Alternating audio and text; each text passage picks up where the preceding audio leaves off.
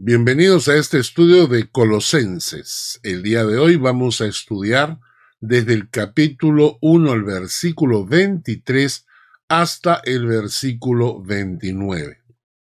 Vamos a orar para empezar este estudio. Señor, ten misericordia de nosotros.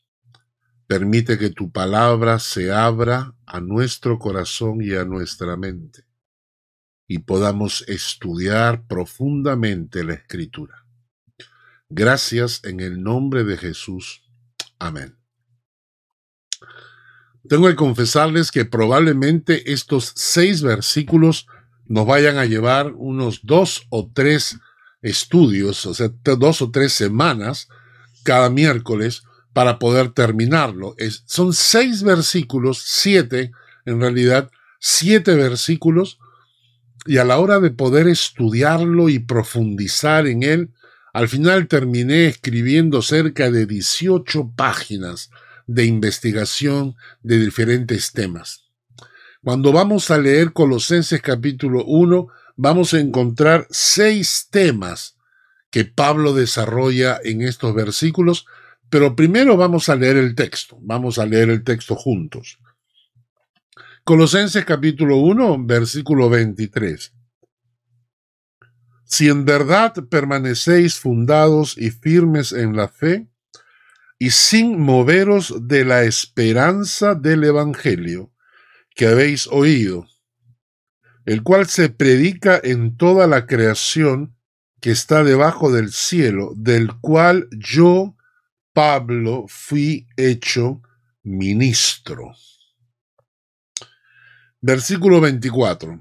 Ahora me gozo en lo que padezco por vosotros y cumplo en mi carne lo que falta de las aflicciones de Cristo por su cuerpo, que es la iglesia, de la cual fui hecho ministro, según la administración de Dios que me fue dada para con vosotros, para que anuncie cumplidamente la palabra de Dios el misterio que había estado oculto desde los siglos y edades, pero que ahora ha sido manifestado a sus santos, a quienes Dios quiso dar a conocer las riquezas de la gloria de este misterio entre los gentiles, que es Cristo en vosotros, la esperanza de gloria, a quien anunciamos, amonestando a todo hombre y enseñando a todo hombre en toda sabiduría, a fin de presentar perfecto en Cristo Jesús a todo hombre, para lo cual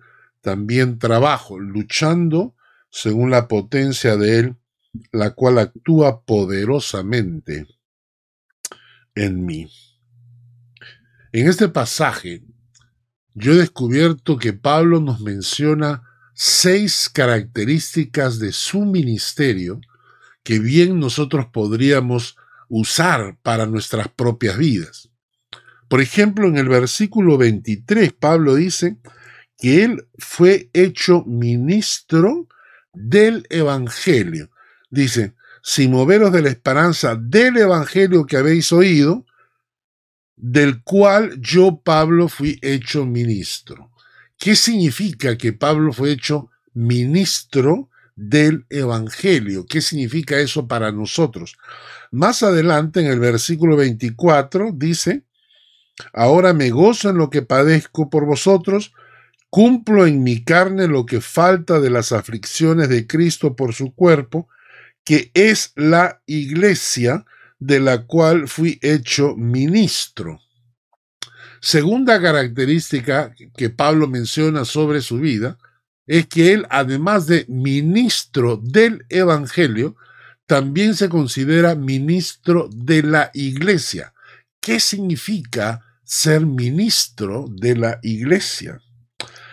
En, en los mismos versículos, él dice, me gozo en lo que padezco, en las aflicciones. Al principio del versículo 24 dice, y ahora me gozo en lo que padezco por vosotros, y cumplo en mi carne lo que falta de las aflicciones.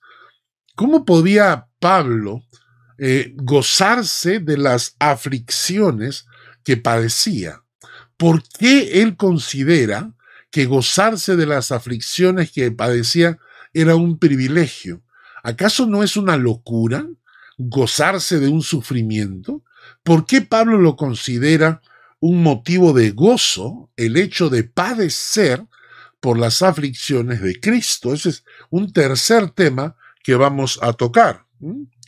También en el mismo, en el mismo pasaje, dice él, en el versículo 25, de la cual fui hecho ministro según la administración de Dios que me fue dada para con vosotros, para que anuncie cumplidamente la palabra de Dios. Anunciar cumplidamente la palabra de Dios. Nosotros podemos anunciar la palabra, pero no la palabra de Dios. Hoy en día muchísima gente habla de la palabra, utilizan la Biblia, dicen que están hablando la palabra de Dios, y están hablando palabra de hombres, porque están enseñando eh, temas y doctrinas que no son bíblicas, ¿no? Vamos a analizar ese cuarto tema también. En el versículo 28, Pablo dice, a quien anunciamos, amonestando a todo hombre y enseñando a todo hombre en toda sabiduría, a fin de presentar perfecto en Cristo Jesús a todo hombre, a quienes anunciamos Pablo dice a Cristo, la esperanza de gloria. Entonces, el quinto tema es anunciemos a Cristo, no anunciemos otras cosas. Concentrémonos en anunciar el mensaje de Cristo. Dejemos de estar hablando temas que son tan superfluos o secundarios para concentrarnos en anunciar el mensaje de Cristo. Hay pastores que últimamente se han, se han decidido, se han concentrado y todo el tiempo tienen que hablar de dinero y de dinero y de más dinero. Y, tienes que hacer un pacto con Dios y tienes que sembrar y tienes que ofrendar. Claro, hay que seguir la enseñanza bíblica, pero hay que hablar de los temas principales y el tema central es Cristo. Y en sexto lugar, otro tema que Pablo toca sobre su propia vida está en el versículo 29. Dice, para lo cual también trabajo luchando según la potencia de Él, la cual actúa poderosamente en mí. Y Pablo va a mencionar entonces que en su vida Él está en una, un trabajo, una lucha basado en el poder de Dios en su corazón por el Evangelio, por la Iglesia. Así que estos seis temas salen, brotan de estos escasos siete versículos de la Biblia. Muchos se asombran de que haya tanta enseñanza en tan poco texto bíblico. Es más, algunos me escriben y me dicen, pero Carlos, tú vas demasiado profundo, deberíamos ir más superficialmente para poder alcanzar y, terminar con Colosenses más rápido. La verdad es que no me interesa. Yo sé que hay muchos pastores que predican rápido, entonces en dos o tres lecciones, quizás cuatro, pensando en los capítulos de Colosenses, ya han terminado toda la epístola. Pero yo prefiero concentrarme de esta manera porque me gusta que profundicemos en la palabra. ¿De acuerdo? Así que pues vamos a empezar con el primer tema, ministro del Evangelio. ¿De dónde sale eso? Del versículo 23.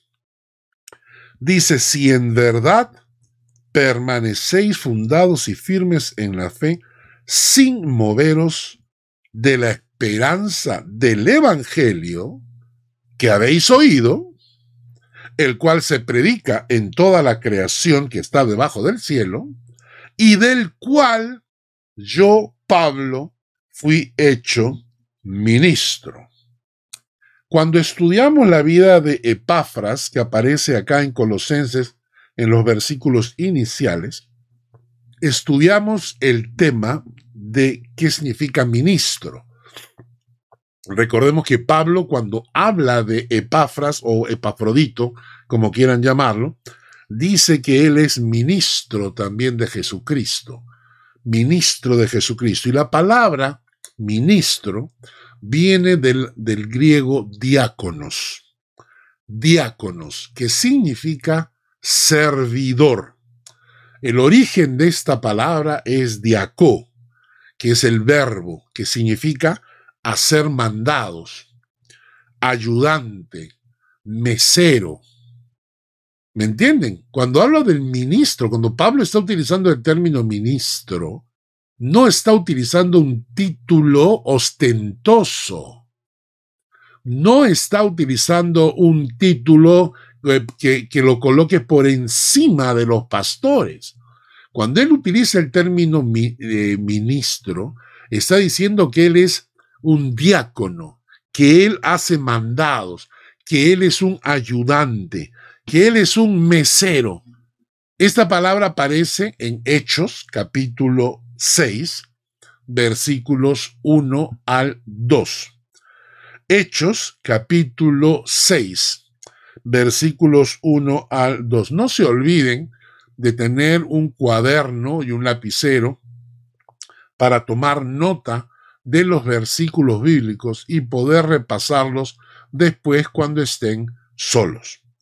Hechos capítulo 6 versículo 1 al 2 nos dice, en aquellos días, como creciera el número de los discípulos, hubo murmuración de los griegos contra los hebreos de que las viudas de aquellos eran desatendidas en la distribución diaria. Entonces, los doce discípulos convocaron a la multitud de los discípulos y dijeron, no es justo que nosotros dejemos la palabra de Dios para servir a las mesas. Ese es el término ministro. Ministrar significaba servir y lo utilizan acá para servir a las mesas, como un mesero. Entonces, cuando se habla del, del término ministro, lo que se está diciendo es, yo soy un ayudante, yo soy el mesero, yo soy el servidor, yo soy el que está puesto para eh, obedecer el mandato, ¿no? Me encanta esto porque hoy en día, como ustedes saben, hay muchos pastores que utilizan términos soberbios para sí mismos, ¿no? Quieren dárselas que son superiores a los demás. Y han empezado a utilizar estos títulos soberbios, ¿no? Yo soy apóstol y yo soy profeta. Y cuando Pablo dice yo soy ministro, él está diciendo yo soy un siervo, yo soy un servidor del Evangelio, yo soy un simple ayudante, ¿no? Ahora, entendamos esto porque les voy a decir una gran verdad. No todos los hermanos en la iglesia están capacitados para servir. Es verdad, no todos en la iglesia están capacitados para servir. Servir es un privilegio, pero no todos tienen el corazón para hacerlo. Hay muchas personas que quieren hacer algo en la iglesia, pero su corazón no está dispuesto a servir a los demás, porque todavía esconde en su corazón un poco de soberbia. Yo muchas veces lo he visto, por ejemplo, cuando en la iglesia hay que limpiar, o por ejemplo hay que barrer al final del servicio, al final del culto. Hay que barrer o hay que limpiar los baños o lo que sea. Y entonces hay personas que se ofrecen para servir. ¿Ya? Hay personas que se ofrecen para servir. Pero de repente al ratito me dicen, pastor, ¿y los demás qué están haciendo? ¿Y por qué los otros no sirven? ¿Y por qué los otros no barren? ¿Y por qué los otros no limpian? ¿Y por qué los otros no traen? ¿Y por qué los otros no ayudan? Y entonces yo miro y le digo, bueno, déjalo. No te preocupes. Si tu preocupación es lo que los otros hacen o dejan de hacer, no lo hagas. Hay personas, como les repito, no tienen el corazón para servir no tienen el corazón para ser diáconos, no tienen el corazón para ser ministros eh, del Evangelio, no están dispuestos para servir, no tienen la actitud. Les voy a contar una historia hace muchos años atrás. Un amigo mío me contó que ellos se fueron de viaje con un grupo de jóvenes. Y iban a viajar en un, en un bus, eh, iban a viajar por cerca de dos, tres semanas a través de todos los Estados Unidos. Y entonces, cuando partieron, dijeron lo siguiente, cada día dos personas se van a encargar de servir a los demás. Y de esta manera vamos a aprender la enseñanza de Cristo. Yo no he venido para ser servido, sino para servir. ¿De acuerdo? Así que hicieron un sorteo rotativo y acá del grupo, que eran como unos 20 jóvenes, entonces les tocaba a dos de ellos, les tocaba cada día servir a los demás. Desde temprano tenían que levantarse a preparar el desayuno, luego tenían que limpiar eh, la, cocina, la fogata, lo que fuese, eh, luego preparar el almuerzo, servirle a los 20 el almuerzo, en la noche igual, o durante el día entero, ellos tenían que servir, ¿no? Sin saber qué se venía por delante. Cuando uno de esos días, de esas tres semanas, llegaron con el bus, llegaron a una zona, una zona en estas en Estados Unidos donde hay estas montañas rusas, ¿no? Que son tremendas, ¿no? Gigantescas. Y entonces habían dos jóvenes que les tocaba servir ese día. El grupo agarró y dijo, bueno, vámonos a ir a las montañas rusas a jugar y, este, y luego vamos a regresar a nuestro campamento donde está el bus. Y los jóvenes que les tocaba servir dijeron, no, ¿por qué? Eso no es justo. Este, los otros días este, no hemos estado por acá y ahora que toca un día de diversión, nos van a dejar a nosotros cocinando.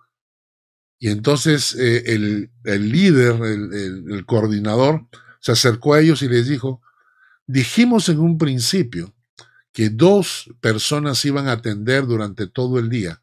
Les ha tocado a ustedes el día de hoy, pero esto no fue planificado.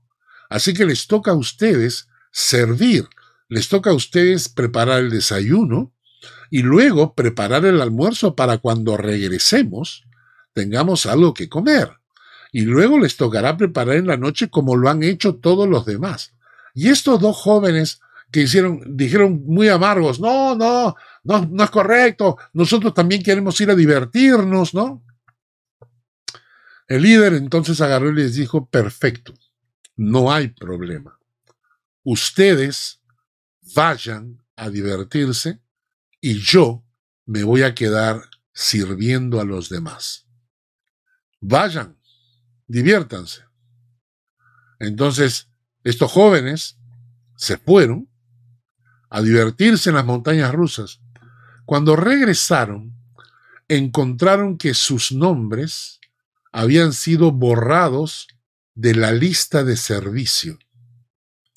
Ya no el día de ese día, sino todas las veces que a ellos les tocaba servir, su nombre fue borrado.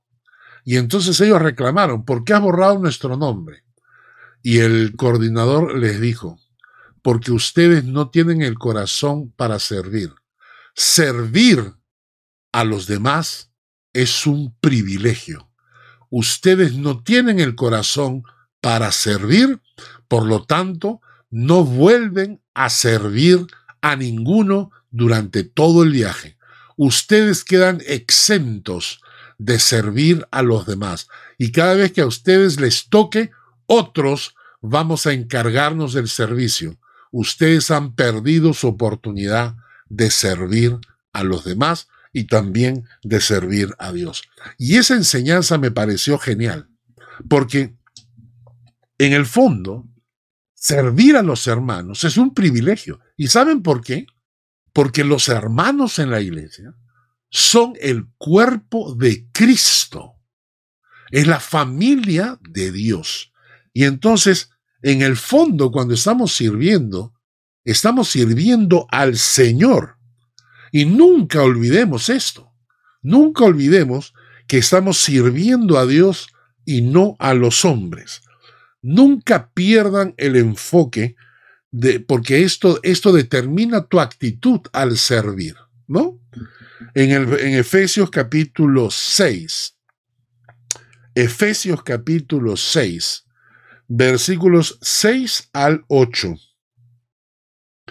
Dice, no sirviendo al ojo como los que quieren agradar a los hombres, sino como siervos de Cristo, de corazón, haciendo la voluntad de Dios, sirviendo de buena voluntad como al Señor y no a los hombres, sabiendo que el bien que cada uno hiciere, ese recibirá del Señor, sea siervo o sea libre. Qué pasaje impresionante.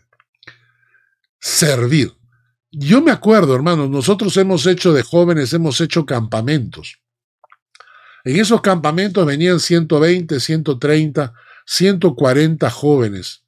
Y en esos campamentos habían tres equipos de trabajo. El primer equipo era el equipo de cocina, donde las chicas que venían al grupo, muchas de ellas jovencitas, 18, 19, 20, 21 años, venían al campamento a cocinar para 120 personas. Ustedes saben lo que eso significa. Saben que ellas tenían que levantarse a las 5 de la mañana para empezar a hervir el agua, para poder servir 120 raciones de té o de leche o de café o lo que fuese, y preparar 240 panes para, que cada joven pudiera comer dos panes en, nuestros campamentos en la playa y luego ponerse a limpiar las ollas y empezar a picar y a cocinar para darle de comer a 120 bocas a la hora del almuerzo y lo mismo en la noche. Y hermanos, cuando yo veía ese, ese equipo de cocina y el, amor con que lo hacían, su corazón ardía de gozo y Dios bendecía sus vidas. Había junto a ellas, junto al equipo de cocina, había el equipo de infraestructura. ¿Cómo nos vamos a olvidar de esos muchachos que iban a armar carpas, cargar, lavar ollas? Eran el equipo de apoyo. Esos jóvenes eran la clave muchas veces en los campamentos. Y tenemos en nuestro corazón el recuerdo de todos ellos, gente que tenía ese corazón de servir. Sergio Centeno, Pancho, eh, Dopi, toda esta gente, Jorge, Núñez, que pasó ya la presencia de Dios, toda esa gente que estaba lista para ir a servir y trabajar. Y por último había el equipo de, de actividades que también, esa actitud, hermanos, esa actitud es la que fortaleció esos corazones y hasta el día de hoy son personas que están muy, muy, muy eh, en, dentro del corazón de Dios. Hasta ahora se mantienen. Y puedo, no menciono más nombres porque tendría que mencionar a tantos. A Normita, a Rocío, a Cecilia, en fin, a todos, todas las personas, no voy a decir todos los nombres, pero es el corazón, la actitud de servir. Era un privilegio no sirviendo al ojo como los que quieren agradar a los hombres, sino como siervos de Cristo, de corazón, haciendo la voluntad de Dios, sirviendo de buena voluntad, sirviendo de buena voluntad, como al Señor y no a los hombres, sabiendo que el bien que cada uno hiciere, ese recibirá del Señor, sea siervo o sea libre. En el Salmo 101, el versículo 6, dice, mis ojos pondré en los fieles de la tierra, para que estén conmigo. El que ande en el camino de la perfección, éste me servirá. Mis ojos pondré en quienes? Fieles. ¿Para qué? Para que estén conmigo. ¿Quién habla? Dios. El que ande en el camino de la perfección, éste me servirá. Eso significa ser diácono. Eso significa ser ministro. Significa ser siervo. Significa ser el mesero, el mandadero, el encargado, el limpiamesas. Eso es ministro. Y Pablo dice que él es ministro. Pero lo interesante es que Pablo dice que él es ministro del Evangelio. En otras palabras, Pablo está diciendo que él está al servicio del Evangelio. No es que el Evangelio está al servicio de los intereses de Pablo, como muchos hoy en día utilizan el Evangelio para sacarle provecho a la, gente, aprovecharse de la gente, y entonces le sacan provecho al revés el Pablo dice que él está al servicio del Evangelio y no el, el Evangelio al servicio de él. Su objetivo en la vida para Pablo era ser un instrumento útil, un siervo útil en las manos de Dios para la extensión del Evangelio. Ojalá, hermanos, esto, esto llene nuestro corazón. Entendamos, hermano, esto. Entendamos cómo Pablo dice, yo soy ministro del Evangelio. Yo fui elegido como ministro del Evangelio. Yo estoy al servicio, al servicio del Evangelio. Porque el Evangelio trae mensaje de paz, de amor, de salvación, de vida eterna a los corazones. Y lo que yo quiero hacer es ser un instrumento, un canal, un siervo del Evangelio. Vamos a leer algunos versículos bíblicos. Marcos 8:35. Marcos 8:35. Porque todo el que quiera salvar su vida, la perderá. Y todo el que quiera, el que pierda su vida, por causa de mí y del Evangelio, la salvará. Y todo el que pierda su vida por causa de mí y del Evangelio, entonces éste la salvará. ¿Comprendemos el mensaje? Perder tu vida por el Evangelio. No es que tienes tu vida para, para disfrutarla y de vez en cuando compartes un poquito el, el Evangelio con la gente.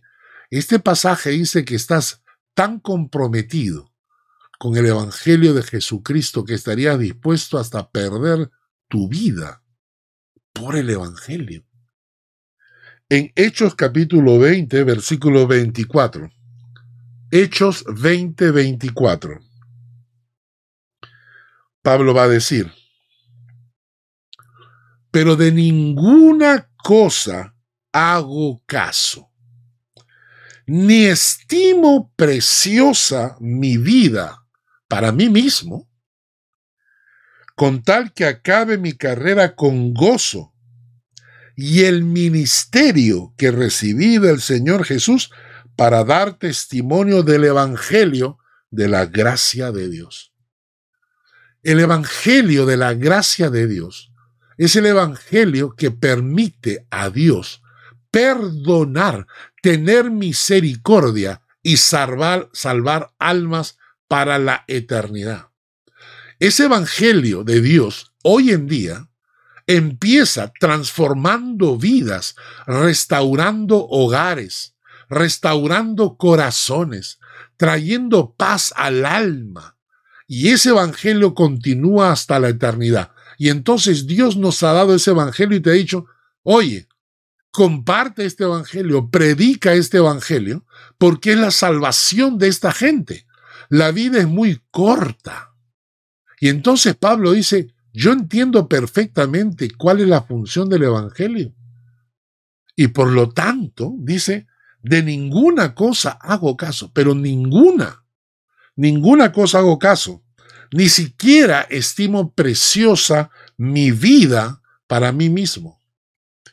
Con tal de qué? De que acabe mi carrera con gozo y que acabe el ministerio que recibí del Señor Jesús, ministro, ministerio, el servicio que recibí del Señor Jesús, la orden que recibí del Señor Jesús para dar testimonio del Evangelio de la gracia de Dios. Indudablemente, Pablo se consideraba un siervo del Evangelio. Pablo consideraba que él estaba al servicio del Evangelio de Dios. Primera de Corintios capítulo 9, versículo 16. Primera de Corintios capítulo 9, versículo 16. Pablo dice, pues si anuncio el Evangelio, no tengo por qué gloriarme, porque me es impuesta la necesidad. Ay de mí si no anunciare el Evangelio. Pablo siente en su corazón la necesidad, la necesidad de anunciar el Evangelio. ¿Saben ustedes que según la estadística hay creyentes que durante toda su vida jamás han llevado un alma a los pies de Cristo? Nunca porque se han concentrado en quizás servir a Dios de otras maneras y se han olvidado de que nosotros estamos al servicio del Evangelio. Ahora bien, vamos a entender esto, ¿no? Hay dos maneras de servir al Evangelio. La primera es la que dice Pablo acá, anunciando el Evangelio. De repente Dios ha puesto en tu corazón esta capacidad de evangelizar de predicar, de, ¿no? de regalar un libro, regalar una Biblia, eh, presentar una película, en fin, que Dios ha puesto en tu corazón ser instrumento directo para anunciar el Evangelio, y eso es maravilloso. Pero de repente tú dices, yo no tengo facilidad de palabra, yo no sé cómo hacerlo, no sé cómo predicar, y entonces, hermano, puede ser indirectamente.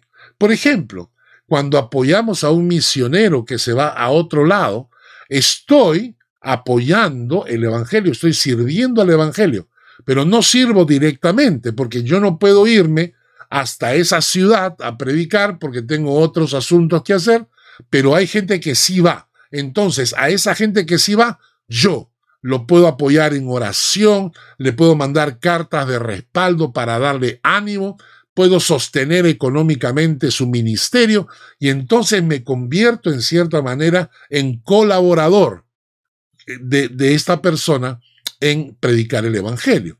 Él predica, pero yo a la distancia participo con él, soy copartícipe del Evangelio porque me convierto en un punto de apoyo. Lo mismo, hermanos, en la iglesia. De repente, yo no tengo ese don de evangelista, pero hay otros que lo tienen. Entonces, ¿qué hago? Apoyo. Yo voy a apoyar la reunión, yo voy a asistir, yo voy a preparar los bocaditos, voy a limpiar, voy a poner las mesas, voy a encargarme de los equipos de sonido, voy a ponerme en la puerta para recibir a las visitas. Yo puedo participar del Evangelio, directa o indirectamente. Sigamos con Gálatas capítulo 4, versículo 13. Gálatas 4:13. Pues vosotros sabéis que a causa de una enfermedad del cuerpo, os anuncié el Evangelio al principio. Así es efectivamente. Gálatas, la iglesia de los Gálatas, fue sembrada, se inició Cuando Pablo cayó enfermo, tuvo una afección, Pablo llegó a, Galacia, ahí eh, escribe, o sea, cae enfermo, para, no puede moverse, tiene que quedarse en cama, tiene que pasar la enfermedad, pero él no se queda callado. No importa si él estaba enfermo, él utilizó esa enfermedad para llegar a los Gálatas y evangelizarlos. Dice, a causa de una enfermedad del cuerpo os anuncié el Evangelio. Puede que una, una enfermedad sea motivo de Dios para que anuncies el Evangelio. Les voy a dar dos casos. Conocí una persona que eh, le vino cáncer. Esta persona tenía en su corazón una gran carga por las personas que sufrían de cáncer y se iba al hospital a predicar el Evangelio entre las personas con cáncer. Y les decía, yo tengo cáncer igual que tú. Yo me estoy muriendo igual que tú, pero no estoy desesperado porque yo tengo vida eterna en Cristo Jesús. Y por eso, esta persona comenzó a evangelizar a los, a los, eh, a los enfermos en el hospital. Y los enfermos comenzaron a escuchar el Evangelio y muchas almas llegaron a Cristo. Por eso es que cuando la gente dice que un creyente no debería estar enfermo nunca, es una mentira, es una tontería, porque aún las enfermedades pueden ser para la gloria de Dios. Si yo estoy enfermo, yo tengo que orar de la siguiente manera. Padre, si esta enfermedad va a llevar gloria a tu nombre, entonces déjame enfermo. Pero si sanarme va a llevar más gloria a tu nombre, entonces sáname. Lo importante no es que yo me sane o que esté enfermo, lo importante es que mi vida lleve gloria a tu nombre hace muchos años llegó a, Lima, en el Perú, un misionero, llegó de Canadá, Harry Ruggles, y él llegó para sembrar unas iglesias de las iglesias evangélicas libres del Perú, y cayó enfermo, tuvieron que operarlo de la columna y tuvo que hacer cama durante tres meses. Y Harry dijo, yo no puedo quedarme en cama sin hacer nada. Entonces mandó instalar un teléfono a su costado y puso un anuncio en el, en el periódico que decía, si estás triste y quieres hablar con alguien, llama al tío Harry. Y puso su teléfono. Y la gente comenzó a llamar al teléfono pidiendo consejo. Y él aconsejando a toda esta gente, evangelizando a toda esta gente a través del teléfono, porque no podía levantarse. ¿Saben que tres meses después, cuando ya pudo levantarse, organizó un culto, el culto inaugural de la iglesia, a la cual vinieron 120 personas que habían sido evangelizadas por teléfono. Personas que están al servicio del Evangelio. Filipenses capítulo 1, versículos 15 al 17. Filipenses capítulo 1, versículos 15 al 17.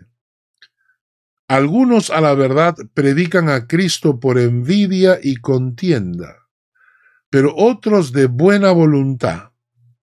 Los unos anuncian a Cristo por contención, no sinceramente, pensando añadir aflicción a mis prisiones, pero los otros lo hacen por amor, sabiendo que estoy puesto para la defensa del Evangelio. Me gusta cuando Pablo dice, no me importa si lo haces para causar problemas, no importa. Lo importante es que prediques el Evangelio. Claro, siempre vamos a encontrar al interior de la iglesia gente que es complicada, que es conflictiva. Y entonces Pablo, hablando de esta gente, dice, no importa, con tal que compartan el Evangelio. Eso es lo importante. Filipenses capítulo 4, versículo 3. Filipenses 4:3. Dice, Asimismo, te ruego también a ti, compañero fiel, que ayudes a estas que combatieron juntamente conmigo en el Evangelio, con Clemente también y los demás colaboradores míos, cuyos nombres están en el libro de la vida.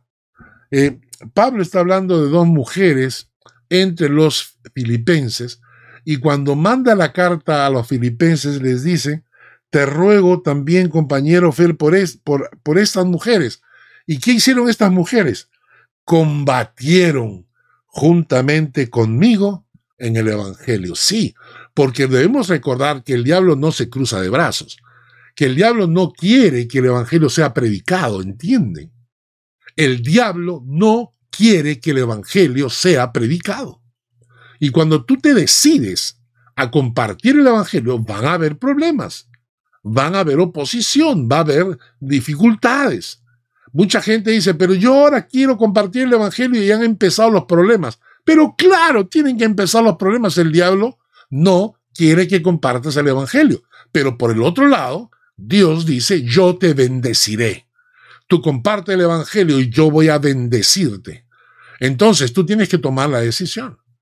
Pero cuando tú tomas la decisión, recuerda que compartir el Evangelio será una, una batalla, vas a combatir y vas a necesitar apoyarte con, con otros hermanos que te ayuden en oración, eh, luchando por el Evangelio, porque esta es una batalla. Esta es una batalla. Es lo que Pablo le, está diciendo a los filipenses. Y que igual con Clemente, dice, estas mujeres estuvieron ahí combatiendo conmigo en el Evangelio. Primera de Tesalonicenses capítulo 2, versículo 2. Primera de Tesalonicenses capítulo 2, versículo 2. Escuchen con atención. Pues habiendo antes padecido y sido ultrajados en Filipos, como sabéis, tuvimos de nuevo en nuestro Dios para anunciaros el Evangelio de Dios en medio de gran oposición. La oposición nunca fue motivo de depresión. No es que tú empiezas y hay oposición y tiras la toalla y dices, no, mejor no hago nada porque cada vez que quiero predicar y compartir el Evangelio, entonces hay oposición. No, no, al revés. Justamente por la oposición, Pablo dice, habiendo padecido y sido ultrajados porque lo metieron en la cárcel. ¿Recuerdan cuando metieron a Pablo y, Silas en la cárcel? Y dice que a medianoche los pobres estaban eh, en el cepo. En el cepo eran esas maderas que tenían unos huecos donde ponían tus piernas y sellaban el cepo para que no te muevas. Ahora imagínate, eso no es fácil. Que te pongan el cepo dentro de una cárcel cuando querías hacer tus necesidades, cuando querías irte a orinar, no era, no tenías la comodidad. Pablo estaba así. No es que a Pablo lo encerraban en un hotel cinco estrellas ni viajaba en avión privado. Pablo estaba metido en la cárcel. ¿Lo desanimó? No lo desanimó, por el contrario, dice. Tuvimos de nuevo, tuvimos más ganas todavía de anunciar ese evangelio en medio de la oposición, porque eso significa que estás estás haciendo las cosas bien. ¿Recuerden ustedes el escrito de Don Quijote y Sancho Panza? Cuando salen los, los perros a ladrar, ¿y qué le dice Don Quijote a Sancho Panza? Ladran Sancho, es señal de que avanzamos. Es señal de que avanzamos. Pablo se consideraba un servidor del Evangelio. Pablo consideraba que su vida estaba al servicio del Evangelio. ¿Está tu vida al servicio del Evangelio? ¿Es el, ese Evangelio que salva vidas? ¿Ese Evangelio que restaura? ¿Ese Evangelio que trae paz al corazón? ¿Ese Evangelio que sana corazones? ¿Está tu vida al servicio del Evangelio o te estás sirviendo del Evangelio?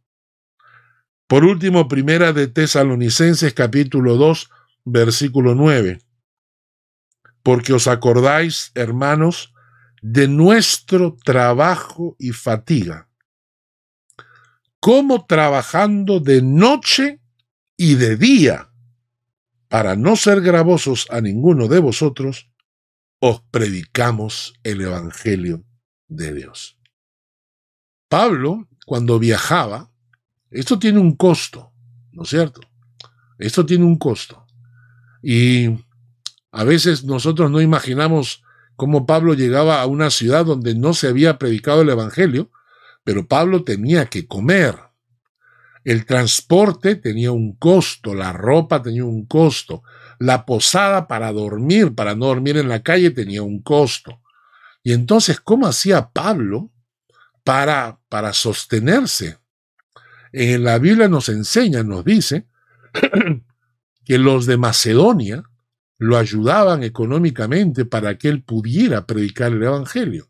También en esta carta a los filipenses se menciona que los filipenses eran los que sostenían y apoyaban económicamente a Pablo. Pero también hubo épocas en que no había nadie y Pablo estaba solo, entonces él tuvo que trabajar por sí mismo para sostenerse. Y no importa si era sostenido por los macedonios, por los filipenses o tuviese él mismo que trabajar, sea de día o de noche, lo importante es que en medio de todo eso él seguía anunciando el Evangelio. No había ningún impedimento para que él anunciara el Evangelio. Y él lo hacía con esfuerzo, con esfuerzo, con ánimo, porque el Evangelio de Dios tiene tanto valor, hermanos, tanto valor, que Dios envió a su Hijo para predicarlo y enseñarlo y morir en la cruz por él. Pablo, ministro del Evangelio. Pablo al servicio del Evangelio. ¿Te sientes tú igual? Al servicio del Evangelio. Vamos a terminar aquí por el día de hoy. La próxima semana vamos a estudiar la, segunda enseñanza. Pablo dice que él es ministro del Evangelio, pero también ministro de la iglesia al servicio de la iglesia. Y esto lo vamos a ver el próximo miércoles. Vamos a orar para terminar. Padre, gracias por este estudio y por tu palabra. Ten misericordia de nosotros para que tu palabra nos hable al corazón y que sea tu palabra la que produzca el efecto que la palabra de Dios produce en cada alma. Te amamos, Señor. Bendice a todos los que han escuchado este estudio y permite que este mensaje llegue a otros corazones. En el nombre de Jesús. Amén. Que Dios les guarde y les bendiga.